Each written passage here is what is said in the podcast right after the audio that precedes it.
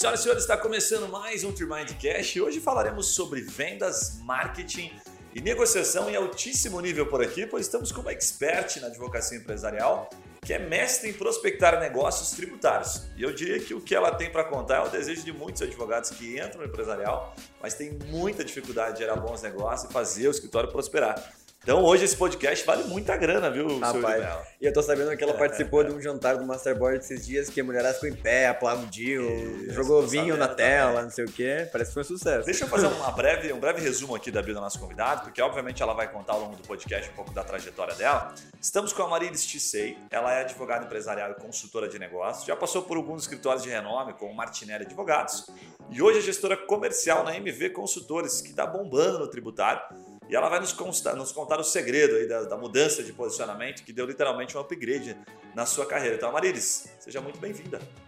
Muito obrigada. Para mim é um prazer enorme estar aqui com vocês. Como já falei, sempre ouvia, né, a, o podcast, acompanho vocês. Então, me sinto muito privilegiada em poder estar aqui. A gente que agradece. Show de bola. E também estamos com o Yuri Melo, que ele veio a própria mãe, Dona Salete Melo, dando uma aula de network há alguns anos, ensinando os mais jovens a como ganhar dinheiro na advocacia. Né? É, eu ainda estou aprendendo, eu não peguei a última aula ainda. ainda. Tem aula é. em casa ainda. Mas já sei como fazer networking, agora eu estou aprendendo a Boa. segunda parte que é fazer dinheiro agora. O cara não, o network ele sabe, é verdade, isso faz certo. Vamos lá, vamos direto ao que interessa, Marilis. Vou começar pelo final, tá? E depois a gente vai contando alguns detalhes da tua trajetória, porque eu sei que o final é o que mais interessa para o nosso público e aqui a gente fala né, aquilo que eles querem saber. Afinal, como captar clientes na advocacia tributária? Eu vou, eu vou dar um contexto só do que eu acho que vale a pena a gente né, trazer um pouquinho. A pergunta do milhão seria basicamente assim, né? Como chegar nos decisores da empresa, né, que realmente tem empresas que têm potencial de gerar grandes causas, tá? Vou começar pelo mais difícil, depois você vai pincelando, a gente vai voltando Nossa, um pouquinho. Essa pergunta é simples, vamos lá. É, direto para o milhão. tá, vamos lá. É, sempre quando eu faço, inicio uma prospecção, eu sempre penso na alta direção. O meu intuito, meu foco é sempre conversar com a diretoria, com o board da empresa. Então, para mim é sempre interessante apresentar o meu trabalho, a nossa proposta e o negócio em si para a direção, quem é que, que é quem vai decidir, né? Quem tem esse poder de decisão, quem tem essa influência na decisão. E como chegar até eles. Toda vez que a gente entende qual é a necessidade, a exigência da empresa é, da, naquele trabalho em si, a gente precisa entender o que eles pensam, né? Onde eles buscam essa segurança. Então, a palavra-chave que eu diria seria segurança. Todo empresário que ele quer dinheiro, claro, é caixa, é fluxo, é, eu ofereço o quê? Uma compensação tributária? Não, eu mereço, eu ofereço melhoria no fluxo de caixa, eu ofereço a, que ele tenha segurança em poder fazer esse trabalho. Primeiro, ele quer dinheiro, ele quer, mas ele quer segurança para conseguir fazer aquilo acontecer. Se ele não sentir essa segurança, não adianta o diretor financeiro, a contabilidade dizer que precisa, ele não vai querer. Então, eu preciso entender como é, eu gero essa segurança para ele. E como a gente consegue fazer isso dentro da área tributária?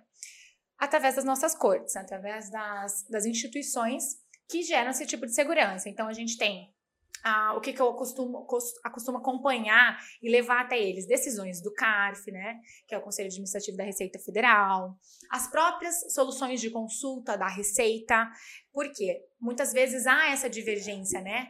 Também as decisões do tribunal. Então, eu pego esse, é, todas essas decisões, esse conglomerado né, de, de informações, vejo qual, a, qual é a diferença entre elas faço esse estudo, essa pesquisa bem minuciosa do trabalho específico. Ah, Marilis, mas o direito tributário tem uma infinidade de temas. Tem, claro, por isso, antes disso tudo, a gente vai fazer ah, o estudo da empresa, do negócio, do que, que ah, é válido e necessário, né? E que há, corresponde às exigências, às exigências da empresa, para depois eu poder acessar o board. Então. Uh... Deixa eu te fazer uma pergunta. É, quando você fala em segurança, me parece que você está falando no segundo estágio. Me corrija se eu estiver errado. Mas quando você começa, a primeira, a primeira fala já é a segurança ou primeiro a gente fala em dinheiro? Ou até antes, assim, é como é que você consegue acesso à empresa em si? Tipo assim, às vezes é, você tem um, talvez a Martinelli, um nome forte, a MV, mas qual que é as principais estratégias para conseguir esse primeiro contato? E daí essa pergunta que fez. Para mim, pouco importa o nome da instituição, tá, Yuri? Eu não acho que isso, isso pode agregar, sim, gera uma confiabilidade, gera uma credibilidade. Claro. Só que se eu chegar sem preparo, representando uma grande instituição, piorou. Nunca que eu vou conseguir prospectar. Posso conseguir a reunião, posso conseguir o acesso, mas a venda não, e não é isso que eu quero. Eu quero uh, realmente trazer um resultado. Então, como que eu acesso essas, essas uh, empresas? Eu, eu entendo que é importante que eles saibam quem eu sou, eu, a Marilis, né?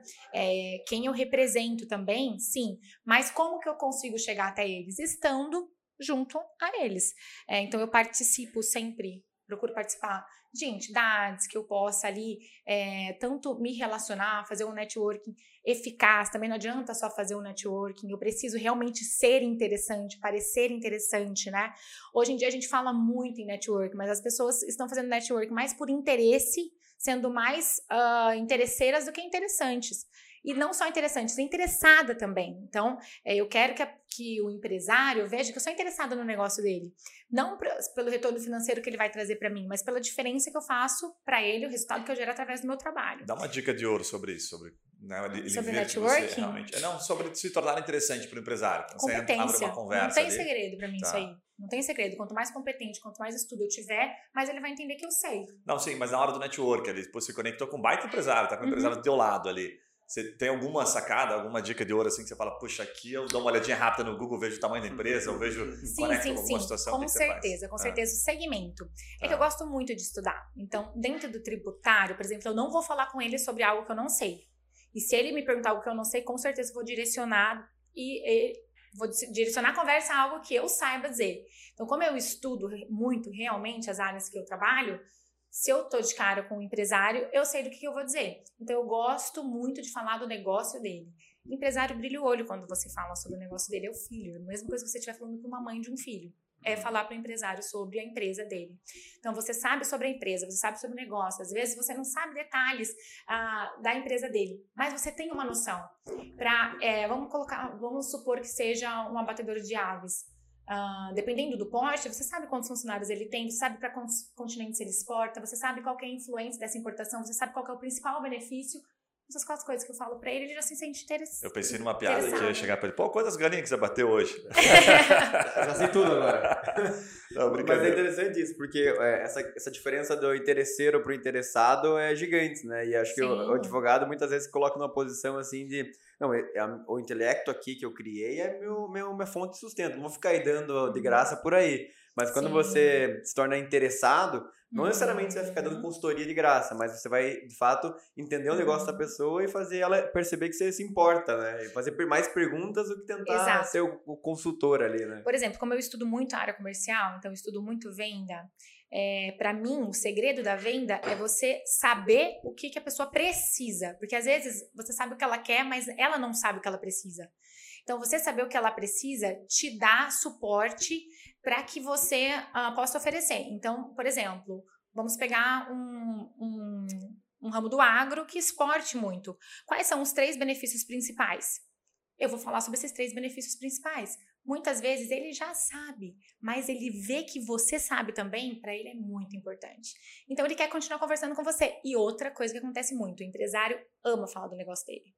Se você dá uma engatadinha, quantas aves vocês estão abatendo por dia? 500, mil? Ai, não, ainda não, estamos quase lá. Sério? Porque eu tenho certeza que em breve vocês vão alcançar, né? Vocês já estão em tantos países, então é questão de pouco tempo. Mas Aí você começa a entrar num outro, num outro aspecto de como ele pode fazer isso. Então também você precisa estudar Bom. o segmento, o ramo dele. Sem pensar como empresário, na verdade. Né? Exato. Sem pensar como advogado exato. só. É, eu nem é penso limitado, muito né? com. É, eu, eu nem penso, procuro pensar como advogado, até mesmo porque dentro da advocacia a gente se limita muito comercialmente, né? A gente uhum. tem todos os limites de código de ética, de estatuto da OAB.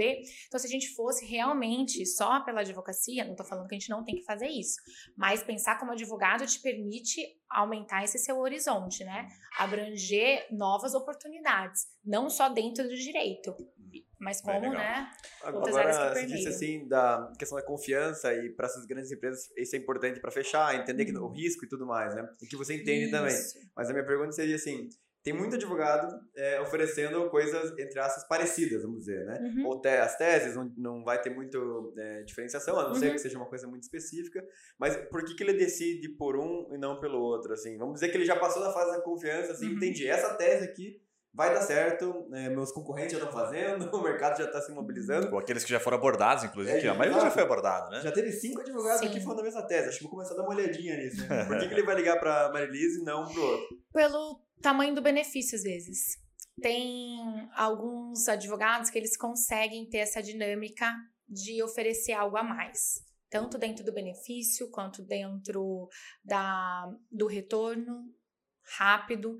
Então, tem dentro de uma mesma tese várias formas que você pode trabalhar com ela. E alguns escritórios realmente são mais dinâmicos, são mais seguros, mesmo sendo mais dinâmico. Então, acho que quanto mais a gente consegue ir aprimorando o nosso processo dentro do escritório, mais a gente tem a oferecer. Então, acho que o cliente vai olhar tudo isso. Ele vai olhar a credibilidade, ele vai olhar a segurança, ele vai olhar quanto de despesa menos ele vai ter para escolher e qual vai ser esse, esse retorno.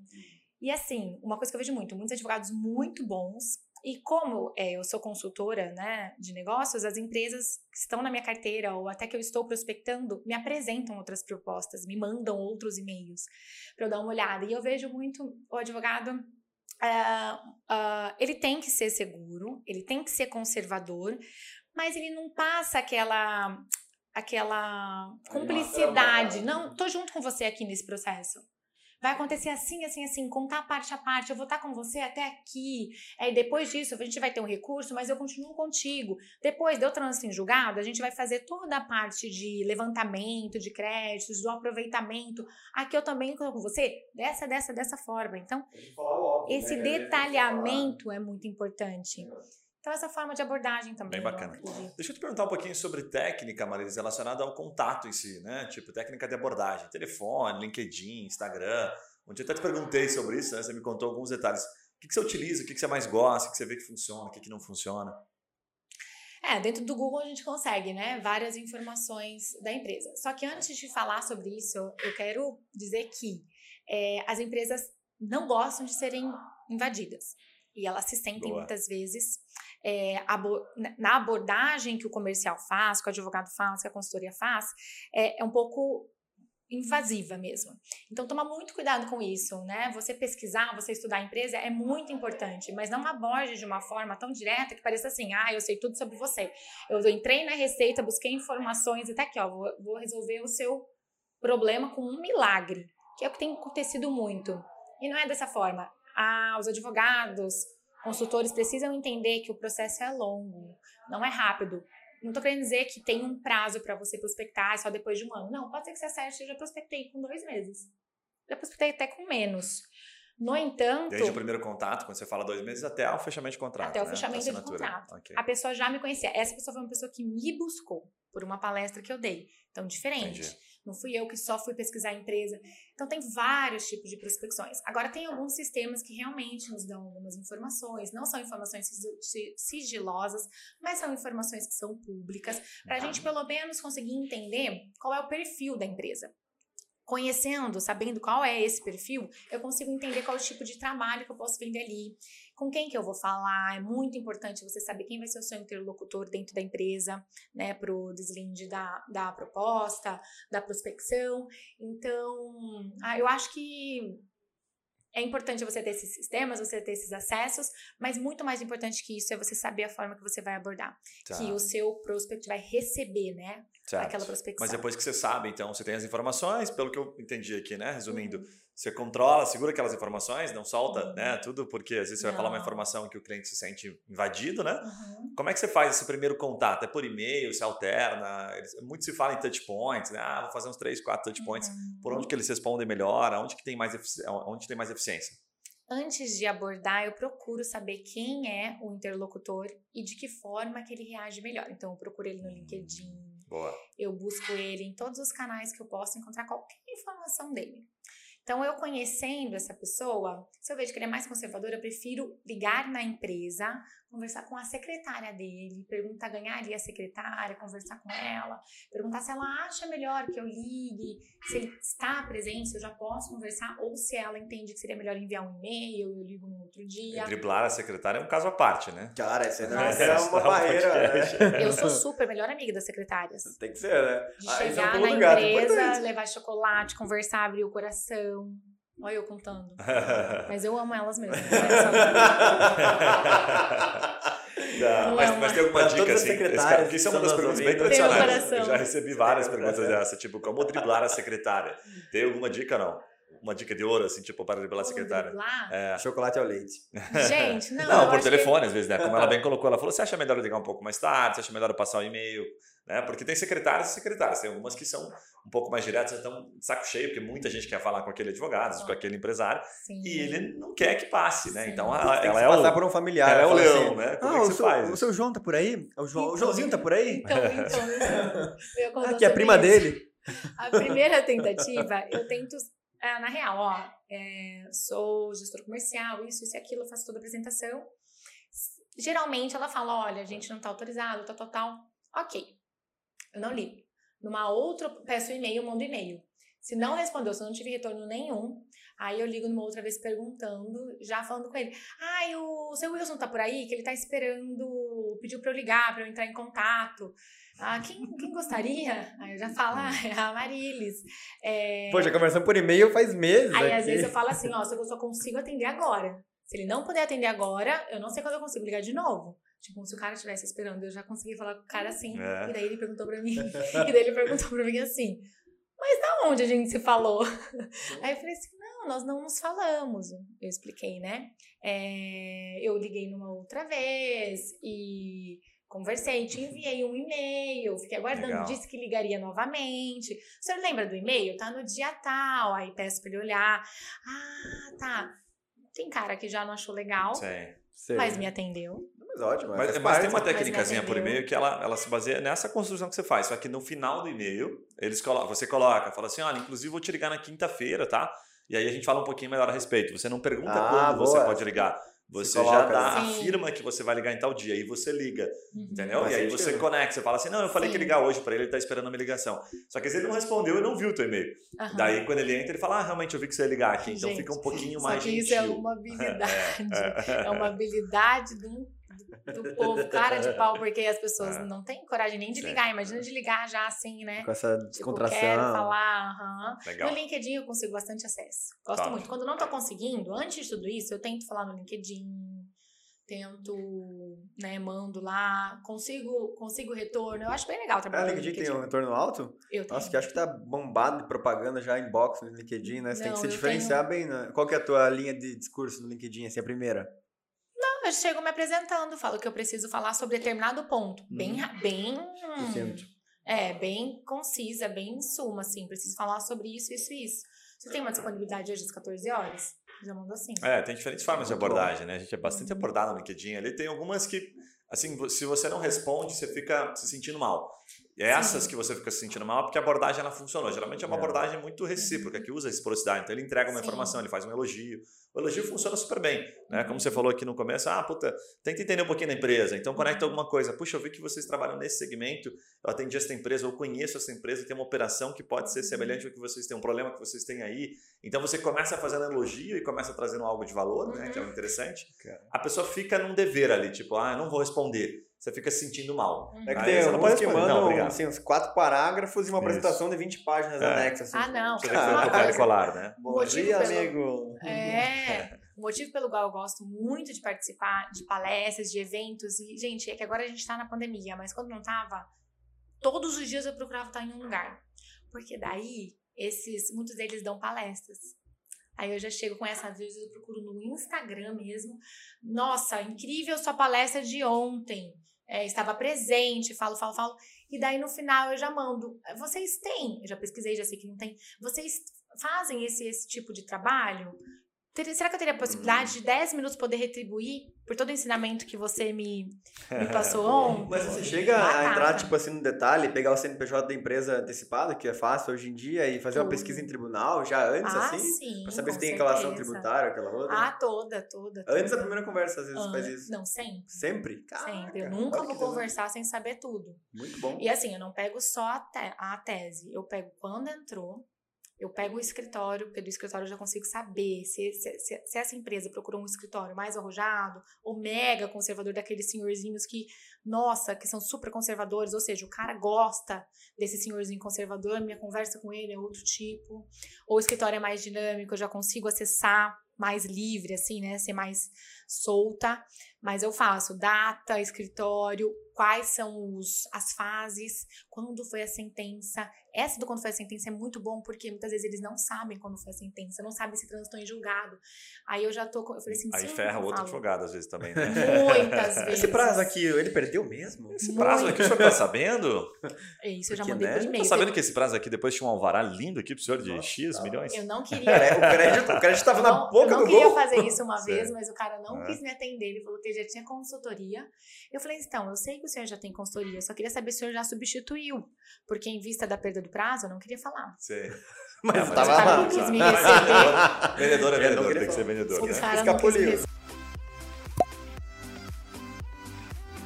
Deixa, eu- deixa eu tomar liberdade de dar uma pivotada aqui no assunto, porque a gente tem. Nossa, dá pra ficar muito tempo falando com você sobre isso, que você manja bastante. Mas eu queria aproveitar um pouquinho também teu conhecimento nas outras áreas do direito empresarial, tá?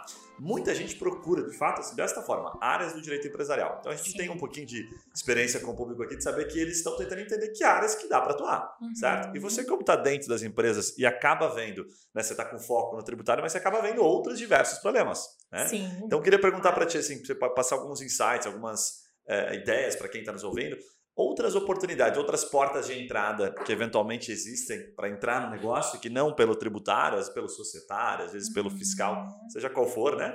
Que você enxerga que poucas pessoas batem nisso hoje.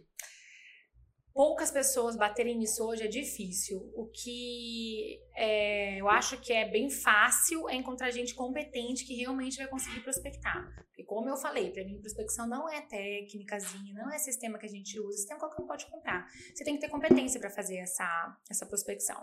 Então, Fácil esse... não, difícil, você quer dizer. Difícil achar gente que saiba fazer, né? A prospecção na forma correta, né? Isso, Perfeito. É, isso. Eu falei errado, né? Perdão. Difícil achar quem tenha essa- esse nível de competência para prospecção. Perfeito, perfeito. muito difícil realmente você prospectar uma empresa. Hoje não é fácil. Todo mundo, todas já são assessoradas. Todas têm uma banca.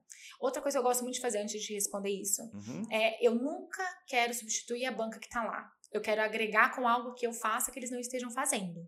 Muitas vezes eu entro em contato com a banca para que eles fiquem confortáveis. Contabilidade, então, mais ainda. Mas voltando. É, a área fiscal é uma área muito interessante, porque é delicada, é, é, para você se estabelecer nessa área também não é fácil. Na nossa equipe nós temos, ah, nós estamos dentro do Conselho de Contribuintes, nós estamos vindo ao CARF, então nós temos todo esse ah, respaldo de profissionais que têm essa expertise bem fundamentada. E nós temos quem trabalha, o diretor do ICMS, do Piscofins, do Reintegra, do P&D, Caramba, do bem, bem de renda, específicos. bem específico. Então, quanto mais específico é a nossa apresentação, mais ah, tranquila vai ser a prospecção, porque mais competência a gente vai passar. Bem tá, legal. voltando aos temas. Então, essa área fiscal é legal, o compliance é super interessante, é uma área muito procurada, então tem uma demanda grande. Infelizmente, as empresas acabam buscando mais por Big Force, como a própria LGPD, né? Porque tem essa segurança, né? Então, assim, são áreas que dá para se especializar, que é legal. Uma área que eu acho muito bacana, que não é fácil encontrar cliente, claro, mas que eu, eu- eu vejo que tem demanda, é as constituições de offshore. Legal. Porque há no Brasil um público, né, muito grande para isso. Só que a gente não fica sabendo, porque, claro, ninguém fala assim, ah, a gente constitui uma offshore hoje. Não, é algo que é mais é, velado, né, mais sigiloso até pelo Sim. tamanho, né, da operação. Então, isso é muito legal. Mercado de capitais, para trabalhar com as sociedades anônimas. Ah, Marília, você está falando de coisa muito grande. Se quiser trabalhar com coisas menores também tem a parte bancária super interessante, tem as operações passivas, as operações ativas, as operações acessórias dentro do bancário que vem totalmente empresarial. Legal. Um societário, muito legal também, difícil encontrar pessoas bem especializadas, então fusões e aquisições, as M&As, é, dentro do Brasil, hoje nós temos um cenário muito bom para M&A, porque pela nossa, pelo nosso próprio cenário, né, muitas empresas é, chegando, muitas empresas fechando, então as operações entre societários são legais. E outra coisa, há muita confusão com societário e tributário. O dia que o advogado entender que tem essa demanda no mercado para você trabalhar com tributário e societário e trazer uma solução para o cliente, esse advogado vai se diferenciar. Mas qual é a confusão que geralmente acontece? Regime tributário, porte empresarial e enquadramento. Hum, enquadramento societário. Então, por exemplo, um registro de uma empresa. Ontem eu falei isso no Instagram. Tem diferença de você registrar uma empresa na sociedade simples, sociedade limitada, e é uma dúvida tão pequena Sim. que os advogados não sabem responder. Então, a gente não, a gente está pensando grande, mas poxa, começa pensando pequenininho aqui. Você sabe falar sobre isso? Ai, não sei, mas estou querendo, estou querendo fazer uma holding. O povo está querendo aprender holding, está fazendo curso adoidado de holding na internet, mas não sabe a diferença de um registro de uma sociedade simples, uma sociedade não sabe a diferença de uma sociedade simples pura e uma sociedade simples limitada. Quem dirá fazer uma holding? Então, poxa, comece, comece entendendo que tem uma hierarquia aí dentro do próprio direito. Para aí você dizer, sou especialista na área. Comece de baixo, né? É que com as mídias sociais, hoje todo mundo quer começar muito grande, quer parecer muito grande, eu sou isso, eu sou aquilo. Aí acaba não vendendo, porque na hora de vender não consegue imprimir. Fato, faz, faz sentido. sentido. Faz sentido. Fica muito superficial, né? O conhecimento ah. que a gente tem. quando Para falar sobre algum assunto, costumo dizer que você brinca com o assunto quando você sabe sobre ele. Você consegue fazer até analogias, né? Falar, Sim. ah, puxa, uma empresa né, uma ME, uma empresa limitada, é como XYZ. Você usa alguns comparativos que está tão acostumado com aquilo que você brinca. Sim. Mas quando Torna você não entende, assunto, né? né? você tem que passar por cima, você tem que passar rápido por aquele assunto e cai direto na holding. Exato. É, então você acaba sendo pego de surpresa. É que vira moda, né? Tem alguns é. modismos dentro do direito que eu acho muito ruim. Holding acho que é um deles aí que está super Compliance também, né? LGPD, né? super. Não estou querendo dizer que não tem que fazer, tem que fazer, mas procure estudar melhor o que vem antes disso. Estude tudo Sim. junto, né? Bem Passe legal. menos tempo uh, no Instagram e mais tempo se preparando. Sim. Deixa eu te fazer uma pergunta dentro disso ainda, que você abordou várias áreas aqui super legais, tá? Dentro do direito empresarial, mas uh, a relação sobre a figura do especialista, assim, né? Muita gente fala aqui sobre, ah, puta, seja especialista. Você acha, uhum. na tua opinião, por exemplo, você é consultora de negócio, acaba tendo que aprender um pouco sobre tudo. Uhum. Mas se você tivesse que advogar, certo? Aí você recomendaria mais ser um especialista ou ainda assim, puxa, vá aprender sobre outras coisas, mas seja um específico, por exemplo, em compliance. Como é que você olha para isso? Específico, por exemplo, em compliance. Eu já ia até te dar o meu exemplo. Quando eu quis fazer o compliance, lá em 2016, estudar o compliance, estava começando, né? No Brasil, essa lei estava começando a pegar. Na verdade, ela teve um boom forte mesmo a partir de 2019. Uhum. Foi quando as empresas começaram a se obrigar às regulações, né? Veio em 2018, veio o Banco Central e deu o prazo de até 31 de dezembro de 2018 para que todas as instituições financeiras e cooperativas tivessem compliance. Então, uhum. todas as organizações começaram a se manifestar com essa obrigatoriedade. Então, eu comecei a estudar compliance em 2016 com esse, com esse intuito porque eu fui a um evento sozinha em São Paulo, saí daqui de Maringá, fui a um evento no IASP, que eu queria muito assistir aquela palestra. E ao final do evento, eu conversei com um sócio uh, de um grande escritório e ele me falou: Você já pensou? Eu tinha três anos de formada só. Você já pensou no compliance? Eu falei assim: Eu li sobre isso essa semana. Foi muito, foi muita coincidência. Ele falou assim, ele, aí ele falou, então especialize-se, porque vai ter um boom muito grande no país e nós não temos, temos muita demanda e não temos profissionais habilitados. Eu cheguei em Maringá, hum. comecei a estudar onde que eu ia, onde que eu ia me especializar. Vi que tinha a, GV, a FGV e o INSPER e acabei optando pelo INSPER por questão de, de logística do curso. Mas o meu intuito era ser uma especialista em compliance. E eu trabalhei muito em cima disso, tanto nas mídias quanto vendendo o próprio compliance. Na época, comecei a dar os cursos de compliance em 2018, eu dei palestras Uh, fui para o Nordeste, fui para vários lugares do país e hoje eu faço prospecção passiva. Eu não vendo mais, eu não, não vendo compliance, não ligo para nenhuma empresa vendendo compliance, mas eu faço compliance. Eu tenho uma equipe de compliance Na verdade, eu coordeno, eles fazem, porque chega esse pedido para mim. Uhum. Porque eu fiz essa. Então, com Você certeza se atrás, né? especializar. É, esse é o benefício de se especializar, né? Se torna Exatamente. autoridade no assunto e as pessoas vão buscar você pelo que você construiu também em volta, né? Sim, Não é sim, só sim. pelo que você. Você acaba se tornando uma resultado. referência. Eu acho que a referência vende por si só. A autoridade vende por si só. Então, você não consegue ir sendo generalista. Eu não vou tratar um câncer num, num câncer de, da cabeça, ops, num Hum. gastro. Eu vou procurar Sim. um. Credo, que exemplo mais horrível. É, sim, Só para contextualizar de Um uma forma. Ninguém é, nunca vai sentido. esquecer. perfeito, perfeito. Muito Ô, bom. Marilis, ainda nessa linha de, de áreas do direito empresarial, quanto tempo você acha que, que leva, né? Porque você falou bem do compliance, e aí o que acontece, né? Depois a gente vai entrar em carreira com mais detalhe, mas você falou do compliance e daqui a pouco passou para outras áreas. Que momento que você percebeu que aquilo, tipo, hum, não vou ficar por aqui, eu vou para lá, sabe? Como é que acontece esse tempo de retorno? Não, não houve isso, não houve isso pra mim. Tipo, não vou ficar aqui, vou pra lá. Tá. Você tá falando da minha transição do tempo de retorno no compliance? Não, se aconteceu, até me conheci se eu estiver errado. Não sei se aconteceu, tipo, ah, eu saí do compliance e fui pro tributário, quero dizer isso, tá? Ah, tá. Vender minha transição. né? É que me apareceu uma oportunidade muito boa. Eu não queria sair do compliance. Entendi.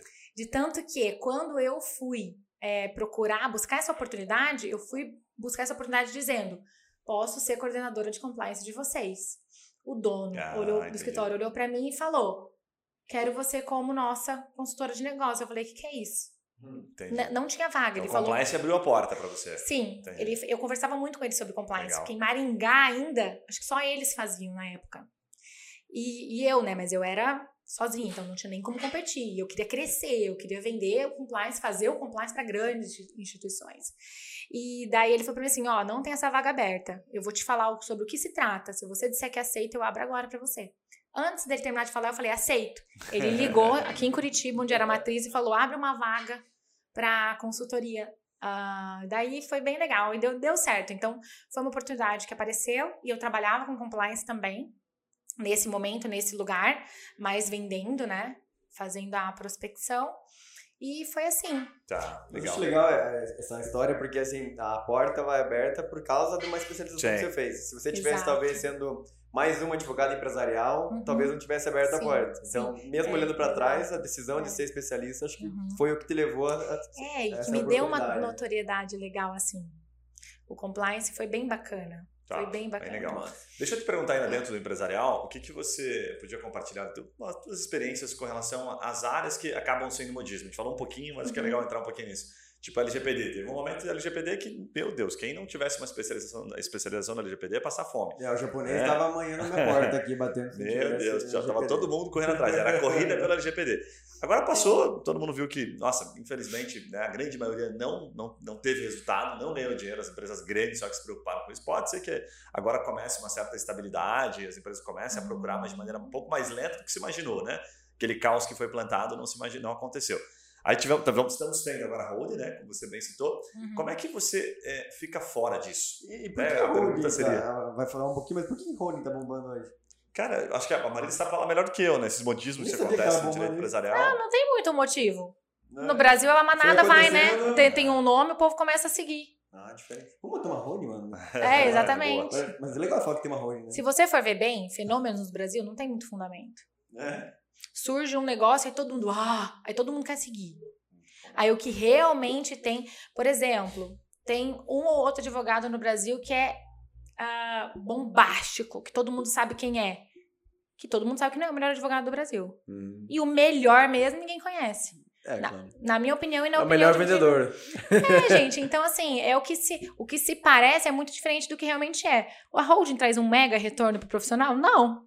Mas todo É. mundo quer fazer. Por quê? Porque alguém disse que ganha dinheiro. É, Daí o povo vai e acredita, quer vender, quer vender, quer vender. Agora, é realmente uma demanda super alta hoje no Brasil? Não tanto, tem outras áreas que são muito Cara, mais. Ah, mas, Mas- é um ponto legal, é, né? mas, que você ó, tem essa experiência de saber que não tem uma não tô falando que não precisa. Sim, claro. Não, não, Mas sabe o que seria legal? Ficaria legal a nossa bio do Instagram, mano. Sim. Acho que seria bem legal. Proprietário, holding, empresarial, Trimind. né? tem o Trimind Cast, tem o Trimind Jurídico, Trimind E-Commerce. Caraca, uma é holding mais ou isso. menos isso. É é uma holding, mano. Eu já vi, Vou botar no meu Instagram. eu já recebi, e não faz muito tempo, foi esse ano, um cliente daqui de Curitiba que nos procurou, porque ele estava com despesas por conta da holding. Ele era um cara que não precisava ter feito holding. É, a gente gravou um podcast anterior. Fizeram Porque a ganhar holding um você vai formar ali uma SA, não sei qual que seja a forma jurídica, depende, para ter depende. subsidiários ali. Não, Sim, depende então. do tipo societário. Não, não É. é necessariamente uma. nem- é difícil uma hold ser uma SA, a não ser que já tem uma Ah, é. companhia SA que queira montar uma hold, mas geralmente as companhias SA já cresceram com a holding, né? Boa. Então, de- do tipo societário depende. É, a gente gravou um podcast, está recomendando, um podcast anterior, 74, 73, na verdade, que o, o cara era um especialista em holding, ele fazia holding, então, Hum, é, ele, e eu, aí eu perguntei para ele várias questões, puta, o que, que é feito hoje em termos de holding que não tá certo, que os advogados estão vendendo por aí que não, Uhum. não pega, sabe, que a gente já sabe que lá na frente quem vai dar problema. Foi com o assistir. Maruan Tarbini. Muito legal, Ah, mas tá eu- bem bacana. e Ele conta detalhes, ele, ele é bem especialista nessa área, ele aborda É, bastante essa questão no Instagram dele, tá bem bacana. Passando rapidamente para deixar um insight para você, já retomamos o episódio. Aqui na TreeMind, a gente utiliza uma ferramenta que possibilita identificar o volume de pessoas procurando por serviços jurídicos, de acordo com a sua área de atuação. E o melhor é que a gente consegue identificar os seus concorrentes no Google e a estratégia que está levando clientes até o site deles. E por consequência, gerando negócios para esses escritórios. Né? Se você curtiu e tem curiosidade, quer saber se vale a pena investir em marketing jurídico, por exemplo, no Google, na sua área de atuação, acesse o nosso site freemind.com.br e receba uma rápida consultoria por um dos nossos especialistas em Google. Combinado? Voltamos ao episódio, um abraço e até lá. Agora deixa eu dar uma pivotadinha, porque eu sei que a Marilis manja muito sobre carreira e ela fala abertamente lá no Instagram dela, dá muita dica legal. Inclusive, enquanto eu preparava a pauta, Marilis, eu vi que você falou sobre. Teve uma publicação que eu achei bem bacana, que é a Era dos Profissionais Perdidos. Eu achei bem legal, porque que é você isso? realmente soltou o verbo. Vou pedir para ela contar um pouquinho. Como tem muito advogado recém-formado que nos acompanha, alguns que procuram ainda assim, né, carreira na advocacia, mudar de área, enfim, que a gente não vê nenhum problema nisso.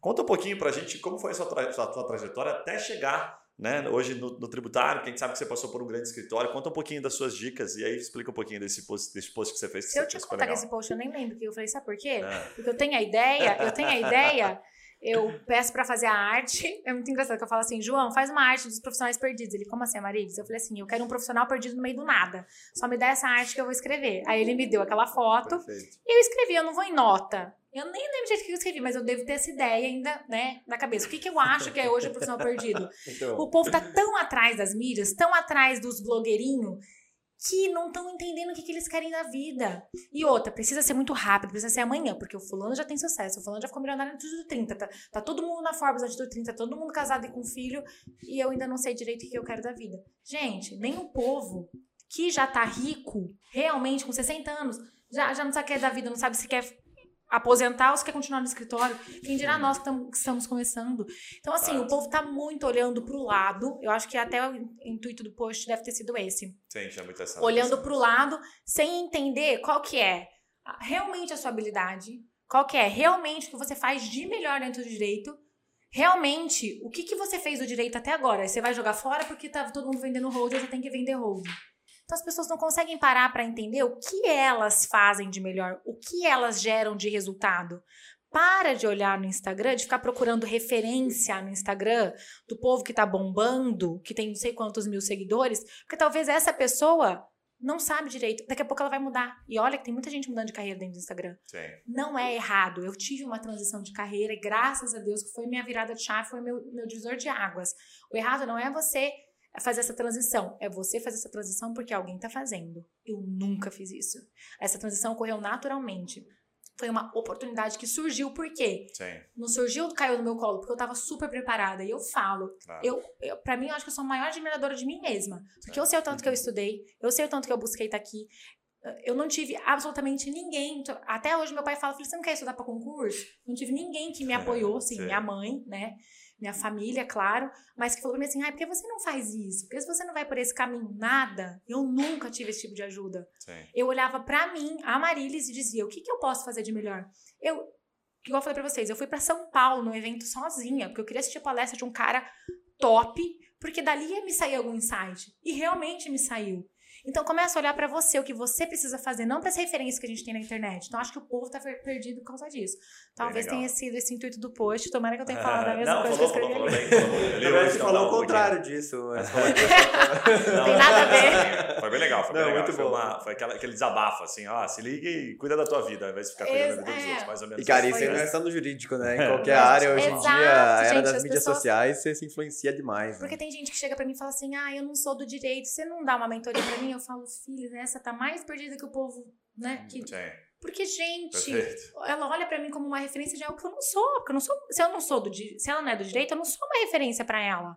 Talvez de batalha na vida, Hum. né? De como conseguir uma transição. Agora, dentro do direito, não. Mas voltando à pergunta que eu quero dizer. Sim, sobre a, que- sobre a questão da carreira. As pessoas que estão procurando, assim, elas procuram carreira na advocacia, elas, o que elas estão tentando entender, né? É, é entender como construir essa carreira. Tipo assim, ah, eu começo no escritório, fico três anos, Legal. crio uma carteira de clientes, depois saio. Quais são as Uhum. suas dicas de uma construção de carreira sólida na advocacia? Vol- volta até nessa questão. A pessoa precisa entender o que, que ela quer. Ela é uma pessoa que gosta de rotina ou ela gosta de flexibilidade? Eu, a Marília, se me colocar numa rotina muito tempo num dia só, me dá 10 tipos de nervoso. Eu não consigo ficar, me, me estabelecer rotina, me estabelecer horário. Pra mim, não dá. Eu funciono muito correndo, eu sou muito dinâmica. Então, pra mim, CLT fora. Trabalhei com CLT, mas era como era consultoria, era muito diferente, porque a gente precisava estar sempre em reuniões. Então, eu não tive esse problema. Eu comecei como autônoma, dois anos, porque eu não queria advogar, né? Eu estudei para magistratura durante a faculdade, eu só estagiei com juiz, eu fui fazer IMAP depois que eu me Ah. formei, com- porque meu pai me fez prometer que eu só ia fazer direito se eu não advogasse. Calma aí, mas qual que era a lógica por trás? Ele A fez insegurança? direito, ele tentou ser advogado, só que meio que por uma obrigação do pai dele também, e acabou assumindo a empresa da família, porque ele Entendi. odiou o direito. E meu avô até hoje fala que advogado é bandido. Ah, tá. Então, pra, pra dentro da minha É. família, isso é difícil. Tem, tem uma certa verdade. Tem alguns, eu falo pro vovó, vô, eu concordo com o senhor, mas eu não sou. Tem as. Eu tô numa, numa minoria aí. Hoje em dia o pessoal tá diferente, mas uma parte não é. E então eles não, eles não queriam, assim, né? E eu falei, não, tudo bem, ser juiz é uma área legal. Só que daí eu comecei a advogar para carreira jurídica e realmente amei, era sempre que eu queria fazer. Larguei a EMAP e fui advogar. E eu comecei a receber muita indicação. E foi muito engraçado isso, porque como eu não entendia nada, sabe quem que me ajudou a advogar? Meu professor da EMAP. Eu larguei a EMAP para advogar, ele era juiz, eu ia no gabinete, ele me ajudava, ele pegava os documentos da Marília, isso é uma revisional. Imprime uma inicial de revisional para Marília, ele me dava um modelo, eu ia lá na salinha da OAB, descia no fórum isso. Peticionava, mostrava para ele, professor, tá certo? Não, não. Ah, muda isso, isso, isso. Meu professor, juiz, foi pro meu, meu professor na faculdade, na EMAP, que me ajudou a advogar. Aí eu fiquei dois anos assim, ganhei um dinheirinho legal, só investia, estudava, estudava, estudava, estudava, estudava, curso atrás de curso. E aí até que uma hora eu falei assim, preciso entender a rotina de um escritório. Eu preciso entender como funciona, eu nunca trabalhei. E já, já estava em algumas comissões da OAB, participava muito da OAB, me convidaram, entrei no escritório como associada. Então saí do autônomo, fui para associada. Fiquei ali quatro anos e meio, saí para ir para CLT. Aí agora que eu tô num formato diferenciado. Então eu conheço essas todas essas, essas opções. O que, que a pessoa precisa focar? Qual é o, o tipo dela, né? Qual é o perfil dela de trabalhar? É, tanto de rotina quanto de salário. Eu quero o quê? Eu quero investir para daí ser ah, um- um- ter um escritório, ou eu quero trabalhar no escritório de alguém que já está pronto para eu adquirir experiência. O que é mais importante para mim agora? Experiência ou remuneração? Eu tive essas duas fases. Experiência, a gente sempre vai ter, né, ao redor da ao longo da vida.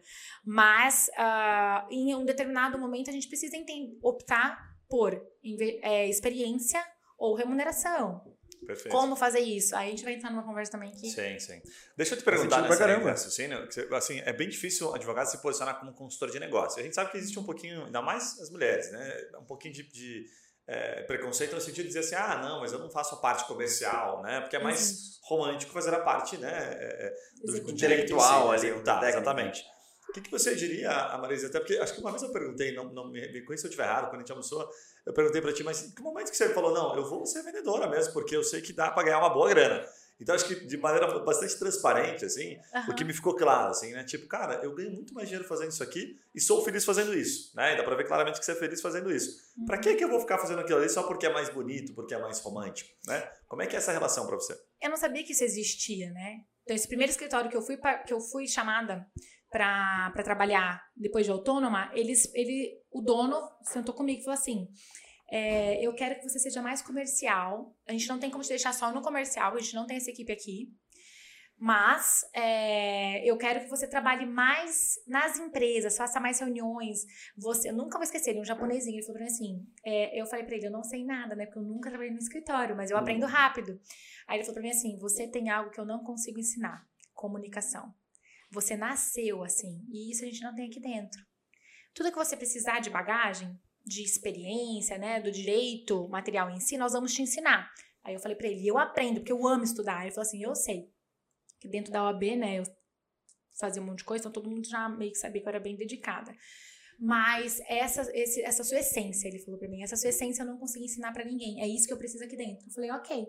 Ele começou a ensinar, me ensinar a vender, só que era muito pouco, porque não tinha essa área e o escritório era muito carente. Então, eu não, não conseguia evoluir. Até que essa outra consultoria grande me chamou pra fazer isso. Então, eu não sabia que existia, tipo, um lugar que o advogado fazia só isso. Entendi. É a figura do gerador me negócios no apaixonei. escritório, Aí né? sim É. eu falei, Não, isso não, perfeito. nunca mais quero peticionar. E eu amo peticionar, vocês acreditam? amo, amo escrever, eu amo a, a audiência. Só que o meu resultado forte, sem dúvida, é na, na prospecção uma e no pergunta, atendimento uma ao pergunta cliente. indiscreta, porque assim, muita gente não, não faz ideia, inclusive quem está quem tá nesse momento assistindo o vídeo de carreira na advocacia, não faz ideia. Então é legal a gente falar, às vezes, porque ele está começando, ele fala assim, não, peticionar é mais romântico, é lindo, a execução, mas é, e aí, quanto ganha um consultor de negócio, quanto ganha um, não precisa entrar em detalhes dos números, mas tipo, ó, cara, você Quanto vai ganhar mais, né? três vezes mais, só para você ter uma noção, assim, do que ganha um advogado júnior. Porque a gente já fez alguns vídeos aqui Uhum. falando sobre quanto ganha um advogado, sempre é muito polêmico, porque ganha muito pouco. Essa é a verdade. É. Então a gente sabe que um bom consultor de negócio né? ganha muito mais. Conta o que você puder contar sobre isso. Fala assim, cara, e além disso, você ganha muito mais lá na frente, sabe? É, Eu como eu- que você não anda mais de carro, só por cima, é, helicóptero, avião? como, como, como foi essa transição? Qual foi o caminho? Bom, eu troquei de carro depois, né, que eu entrei na consultoria de negócios. Aí, ó, viu? E não, mas brincadeiras à parte, você antes de entender quanto você ganha, você precisa saber o quanto você é capaz de retornar para a empresa. Eu tenho bronca de quando o advogado vem no meu Instagram e pergunta, ah, é porque eu tô ganhando pouco. Quanto que você devolve para a empresa? Pro escritório que você trabalha? Você quer ganhar? Você quer ganhar em cima do quê? Peticionar, qualquer um peticiona, gente, vocês precisam saber trazer retorno. E o consultoria de Perfeito. negócios precisa trazer retorno para ganhar dinheiro. Eu não ganho dinheiro porque o escritório me paga, eu ganho dinheiro porque eu pago o escritório. Você traz Eu dinheiro, né? você dinheiro. vende e ganha uma comissão, simplificando para quem está Exato, ouvindo, né? Que é a exato. famosa comissão. Então, assim, também depende só de mim. Se Sim. eu não trouxer, eu ganho zero. Então, basicamente. Mas, mas o teu perfil, como você bem disse, né? O perfil comunicador ali já te ajudou bastante a entrar nisso de cabeça. Mas para Uhum. pessoa que. Você diria que isso é só para esse tipo de perfil? Ou para pessoa mais introspectiva, mais o advogado tradicional, intelectual, técnico ali, ele também pode fazer essa transição de alguma forma? Ai, não sei. Seja sincero. É, eu, acho que, eu acho que não sei se consegue, porque eu já trabalhei e eu tenho tentado contratar para essa área, é muito difícil. Porque se você realmente não tiver essa disposição para falar, para se comunicar, para se apresentar e para se posicionar, o fator principal do consultor de negócio é posicionamento. Para fazer negócios, você precisa se posicionar. As pessoas precisam saber que você faz aquele tipo de negócio. Se eu não quiser aparecer, se eu não quiser me posicionar, eu fico atrás do computador peticionando. E nós precisamos muito dessas pessoas excelentes, que são analíticas, que são detalhistas, que gostam de pesquisar, de estar ali. Eu não quero sair de trás do meu computador. Então, essa pessoa eu realmente não acho que tem perfil para a consultoria de negócios. E pode ser uma pessoa que vai crescer muito dentro do escritório e que vai ganhar tanto dinheiro quanto o consultor. Para passar uma dica, assim, o que, que você olha, por exemplo, quando você está contratando alguém, né? Que a gente contrata vendedor também, a gente tem, cada segmento tem né, uma forma de olhar para vendedor. O que, que você olha geralmente? Assim, que pergunta que você faz? nunca que vejo nem currículo, nunca vejo nem o que, que fez, É, o que vendedor faz. não, não tem, não dá para não, ver, não, né? não, não. Eu vejo tanto de vontade que ele tem naquilo. Tá. Tanto de vontade mesmo, tipo, o brilho no olho. Sabe quem me ensinou isso? Hum, Jorge Paulo Leman. Quando eu tive uma oportunidade de conversar com ele, ele me falou: olha sempre o brilho no olho. Olhe sempre o brilho no olho e sempre ah, venda dinheiro. Venda um retorno financeiro. Então, se eu vejo que a pessoa tem essa capacidade de saber gerar negócio, porque saber gerar negócio é muito legal. Você ajudar uma empresa, você fazer muito, gente, muito legal mesmo. Uma empresa que está no sufoco, você conseguir um obrigado do tipo assim, nossa, é como se fosse uma pessoa que estava no hospital e você legal. curou ali, né? Achou a doença, tratou e curou. É maravilhoso. Só que tudo isso dentro do empresarial, o retorno é saúde, é dinheiro. Então, eu preciso, qualquer coisa que eu venda, e dentro do direito é muito difícil, porque no jurídico a gente não traz esse retorno. uma tese, ela vai trazer lá no fim. Só que antes disso tem 10 tipos de despesa. Então, como fazer trazer esse retorno? Aí é muito do consultor de saber fazer isso acontecer. Então, se eu vejo essa perspicácia, se eu vejo que a pessoa lancha, tem. Mas se eu vejo que a pessoa o tem. colete, esse, ele tem que comprar o colete. Esse jogo de cintura. Final é, você vai comprar a lancha, mas A lancha você tem que pagar essa taxinha aqui que Tem você um prazo é de o colete, de viu? 5 anos, mas o colete você tem que pegar hoje. É, exato. E assim, tem gente que tem capacidade de vender um negócio que não dá retorno financeiro e encontrar uma possibilidade de dar. Fazer o cara pagar e sorrir ainda. Pagar e sorrir. Exatamente. Mas assim, efetivamente dar o retorno. Não tô falando que é Legal. ludibriar ninguém. Não, faz bastante sentido. Deixa eu então entrar no bloco final aqui, porque eu sei que você manja bastante, dá para ficar uns dois dias falando aqui. Marketing jurídico no Instagram, tá? Você tem um engajamento super legal lá no Instagram, tem quase 10 mil seguidores, acho que é isso, né? Mas o que me chama a atenção é principalmente a tua abordagem ali, você o tempo todo ensina né, sobre o direito empresarial, então conta pra gente um pouquinho dos bastidores, né? De como Uhum. você consegue se manter tão ativa, o que funciona e o que não funciona, e principalmente aquilo que os advogados pensam muito, tipo, ah, mas se você ensina como advogado prospecta no direito empresarial, você está ensinando teus segredos e tal. Como é que é isso? É, eu não ligo pra concorrência, eu gosto da concorrência, né? Pra mim a concorrência serve tanto pra fazer um benchmarking quanto pra balizar o meu trabalho. Então, eu não ligo, até mesmo porque tem muita concorrência ruim que acaba fazendo com que o empresário me veja com bons olhos. Então, realmente, concorrência pra mim não me importa de apresentar o que eu faço. Óbvio que eu não vou no Instagram, nunca vocês vão me ver fazendo o meu trabalho. Eu falo sobre, agora eu fazendo, ninguém vai ver. Então é algo mais interno mesmo. Só que a respeito do Instagram é engraçado porque eu fiquei quase dois anos sem Instagram, né? Eu desativei meu Instagram por conta da transição, porque eu queria realmente me especializar forte e eu não queria que nada me distraísse. Então, para eu me tornar o que eu me tornei num período rápido, eu precisava acabar com as distrações, então eu desativei meu Instagram. O que na época Legal. foi muito prejudicial, porque eu tava numa levada de dar palestra no Brasil, de vender curso. Em 2018 ninguém vendia ainda, e eu vendi bem na época, que é compliance governança corporativa. Então foi uma decisão de sacrificar um pouco as mídias em função, em nome do que eu queria me tornar. E que depois eu voltei. Então agora o Instagram tá super me castigando, tá? Se vocês não quiserem ser castigados pelo Instagram, não desativem, porque eles não entregam, é baixo. Eu tô tentando tudo de novo, bem orgânico. Por isso que diminuiu bem. Quando eu desativei no início de 2018, eu tinha 13 mil e alguma coisa de seguidores. Na época era bastante pro Uhum. direito, porque não podia ainda, né? Sim. Três anos atrás, mais ou menos, não podia falar tanto assim como é hoje. Então quase ninguém falava. Então era um número bom. E o que, que eu acho importante para quem quer se posicionar ah, no Instagram? Gerar conteúdo de valor. A gente ouve falar muito sobre isso, né? Sobre o que, que é esse gerar conteúdo de valor. Para mim é ensinar algo que a pessoa não saiba. Ou que a pessoa saiba, mas que ela possa aprofundar com o que eu ah, possa dizer. Não ligo de falar sobre prospecção empresarial, falo bastante. Quem for ver, eu gosto só de falar coisas práticas. Difícil me pegar falando teoria ah, do direito empresarial, até mesmo porque tem grandes nomes que ensinam a teoria do direito empresarial dentro do Instagram. A prática já é mais difícil. Acho que eles têm essa mentalidade: ah, não vou ensinar essa prática porque vou gerar concorrência, vou criar concorrência. Eu quero pessoas boas, até porque eu quero pessoas boas que trabalhem comigo. Eu acho que a gente precisa de gente boa mesmo trabalhando dentro do direito empresarial no Brasil, dentro do direito tributário. E realmente a, a mídia tá fazendo isso aqui, ó.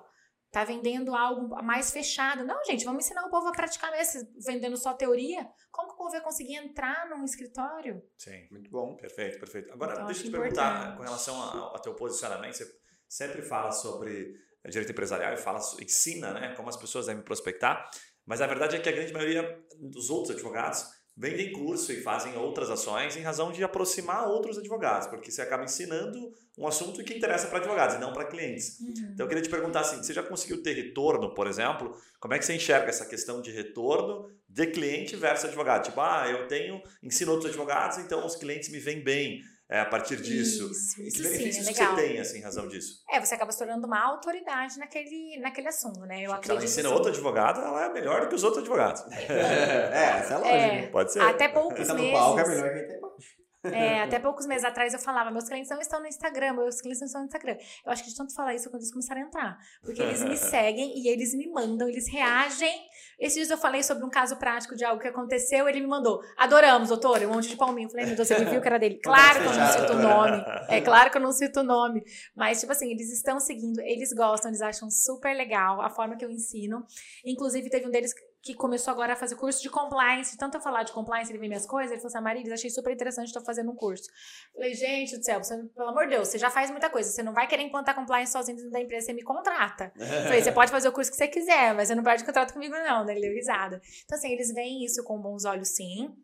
Já fui procurada por empresas ah, através do Instagram, pouquíssimas empresas que não são muito nosso público-alvo, mas que daí, se não é o nosso público, eu direciono, eu dou né, um, um amparo. Agora, algo que aconteceu muito legal também foi um empresário que ele é muito ligado a uma instituição de ensino e ele me viu falando sobre gestão de negócios, falou para essa instituição, ele entrou em contato comigo e daí pediu se podia passar meu contato para a instituição, falei que sim.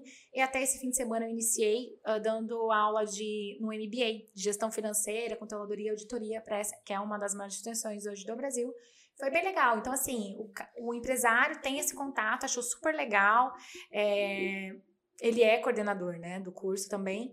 Então, é, é gera uma autoridade. A exposição sim. traz outros negócios que é um não apenas diretamente né? cliente, né? É o que exato, você está trazendo. É, é todo mundo fica pensando assim, tipo, ah, vou fazer o marketing jurídico no Instagram e os clientes vão me procurar. Na verdade, vai rolar muita parceria, vai rolar convite para dar aula, vai rolar outras Mas aí eu vou te contar algo engraçado, super legal. Hum. Tem uma empresa que faz quatro anos que eu tentava prospectar. Empresa enorme da minha cidade dentro desse curso, o diretor financeiro estava participando, Caraca. com a reunião marcada. Por olha, Deus. Olha que beleza. É, mas eu acho que assim, é interessante porque as pessoas desistem muito rápido quando ela Sim. foca no resultado no, nas mídias sociais, né? Ah, vou é. entrar, vou fazer aqui, puta, seis meses de posts consistentes, passar no stories todo dia. No final de seis meses, se eu, não, se eu fechar tantos mil reais em contrato, eu continuo. Se eu ah, não, assim, é. é quem trabalha na consultoria de negócios nem tem esse raciocínio, sabe por quê? É tão difícil prospectar, gente. Você tem que ter tanta paciência. A, a Michelle, né, que é a nossa CEO, ela fala: a principal característica da Marilis é a paciência. Porque por mim, o cliente pode me dar 10 chutes. Amanhã aparece uma oportunidade legal, eu tô lá, oi. eu dou um jeito. Não desiste fácil. Até conseguir. Pode demorar 10 anos. Legal. Se é um cliente meta, onde eu vou Ô, Marilis, deixa eu te perguntar sobre o conteúdo ainda. Ah, muita gente entra em contato né, com a Trimind, por exemplo, querendo contratar o, o, trabalho que a Marilis faz na rede social dela. E a gente explica para o cliente, né? Exemplo, né? Tem vários advogados que fazem um conteúdo sensacional. E aí eles querem contratar isso, eles querem terceirizar um conteúdo super bacana. Só que esse terceirizar, a gente geralmente explica, cara, não tem como terceirizar porque o que é muito bom está na tua cabeça. A gente vai conseguir colocar uma informação que é interpretativa, que alguém aqui internamente que entende direito, tem vários advogados vão colocar, mas você nunca vai conseguir transferir aquilo que está na tua cabeça. Explica um pouquinho para as pessoas que vão entrar no seu Instagram e depois vão ver aquele conteúdo maravilhoso, o que, que você faz, o que, que você terceiriza, o que, que você acha que é terceirizável e o que não é. Para mim, o que é super terceirizável é nada do que eu tenho expertise, é tudo que eu não tenho expertise. Uhum corrigindo. Hum. Então, assim, eu, a Marilis, nunca estudei como e não nunca tive interesse em estudar como fazer o marketing digital em si acontecer. Então, eu contrato alguém para fazer isso. A única coisa que eu tenho é ideia, é criação. Tá. Ponto. Criação do conteúdo. O conteúdo que a gente fala é o texto, é o vídeo, é a informação que vai ser transmitida. É só a informação. Perfeito. O resto, tudo planejamento, como faz a arte, não sei que lá onde que faz, isso aí eu não entendo nada. Perfeito, perfeito. Hum. Execução, né, operacional em si, Exato. terceiriza, mas ah, a ideia o estratégico, é, fica, na tua cabeça. fica na tua cabeça. Ah, o conteúdo é meu. Perfeito, perfeito. O conteúdo eu gosto de criar. Todos os meus posts eu desenho em um papel. Os posts que são assim, quando você for ver ali, é, modelos de negócio, eu desenho a franquia, as setas, como que eu quero que escreva? É, uh, página 1. Página 2, eu desenho, tiro foto e mando para ele. Eu quero que faça exatamente assim. E se eu não gosto, eu re mando refazer de novo, até fazer do, je do, jeitinho que eu quero, assim, do jeito que tá na minha cabeça. Você sabe como quer, né? Eu quero que apareça do jeito que tá na minha cabeça, é. mas não sou eu que faço a Mas arte. esse é um esforço maior que normalmente os advogados querem fazer, que é só assim, coloque coisas no meu Instagram que vai gerar engajamento, vai falar como se fosse eu. Parece ah, não, que seja não, eu falando, que sou eu falando ali, né? Não, não, não. É possível terceirizar essa quero... parte, né?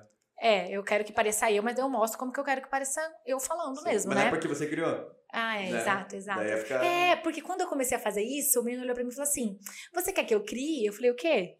Aí ele falou assim, os conteúdos. Eu falei, como assim criar o conteúdo? Você é. você é... estudou direito aí? Não, não, não, esqueci o nome. É... Social media? Social media. Eu falei assim, mas como você vai saber? Ele falou, ai, que tem gente que pede pra gente. Eu falei, falar sobre direito? Ele falou, ele falou é, falar sobre direito, tem gente que dá nutrição, que fala. Falei, gente, como que alguém vai dar essa incumbência pra pessoa que eu for? Eu falei, não, imagina, eu gosto de criar, né? Sim. Eu Ah, mas dá- amo. Dá, pra ver claramente. É a parte que eu mais conteúdo, gosto. Né? O conteúdo criado por alguém que tá. A pessoa tá, ela tá terceirizando e a pessoa Uhum. que tá realmente autêntico ali, né? O teu conteúdo é bem autêntico. E eu quero que a pessoa que leia entenda. Sim. Você acha que o menino vai saber fazer isso? Não, com certeza. Ele, e não é. não- Assim, ele Nem não tem deve porquê, ser. né? É, Vai ter mais trabalho revisando aquilo que do não que tem criando. não. Uhum. Agora, o que que funciona? As pessoas perguntam muito sobre assim, ah, o que que funciona, o que que não funciona. Por mais que teu Instagram, você já comentou, né, você te- esteja sendo prejudicada pelo algoritmo de alguma forma, Uhum. o pessoal pensa muito em Reels, tem muita gente, muito advogado fazendo dancinha, fazendo Reels, tem advogado que publica mais no Stories, tem advogado que vai mais pro feed. O que que você gosta mais? O que que você já viu que funciona e o que não funciona para você?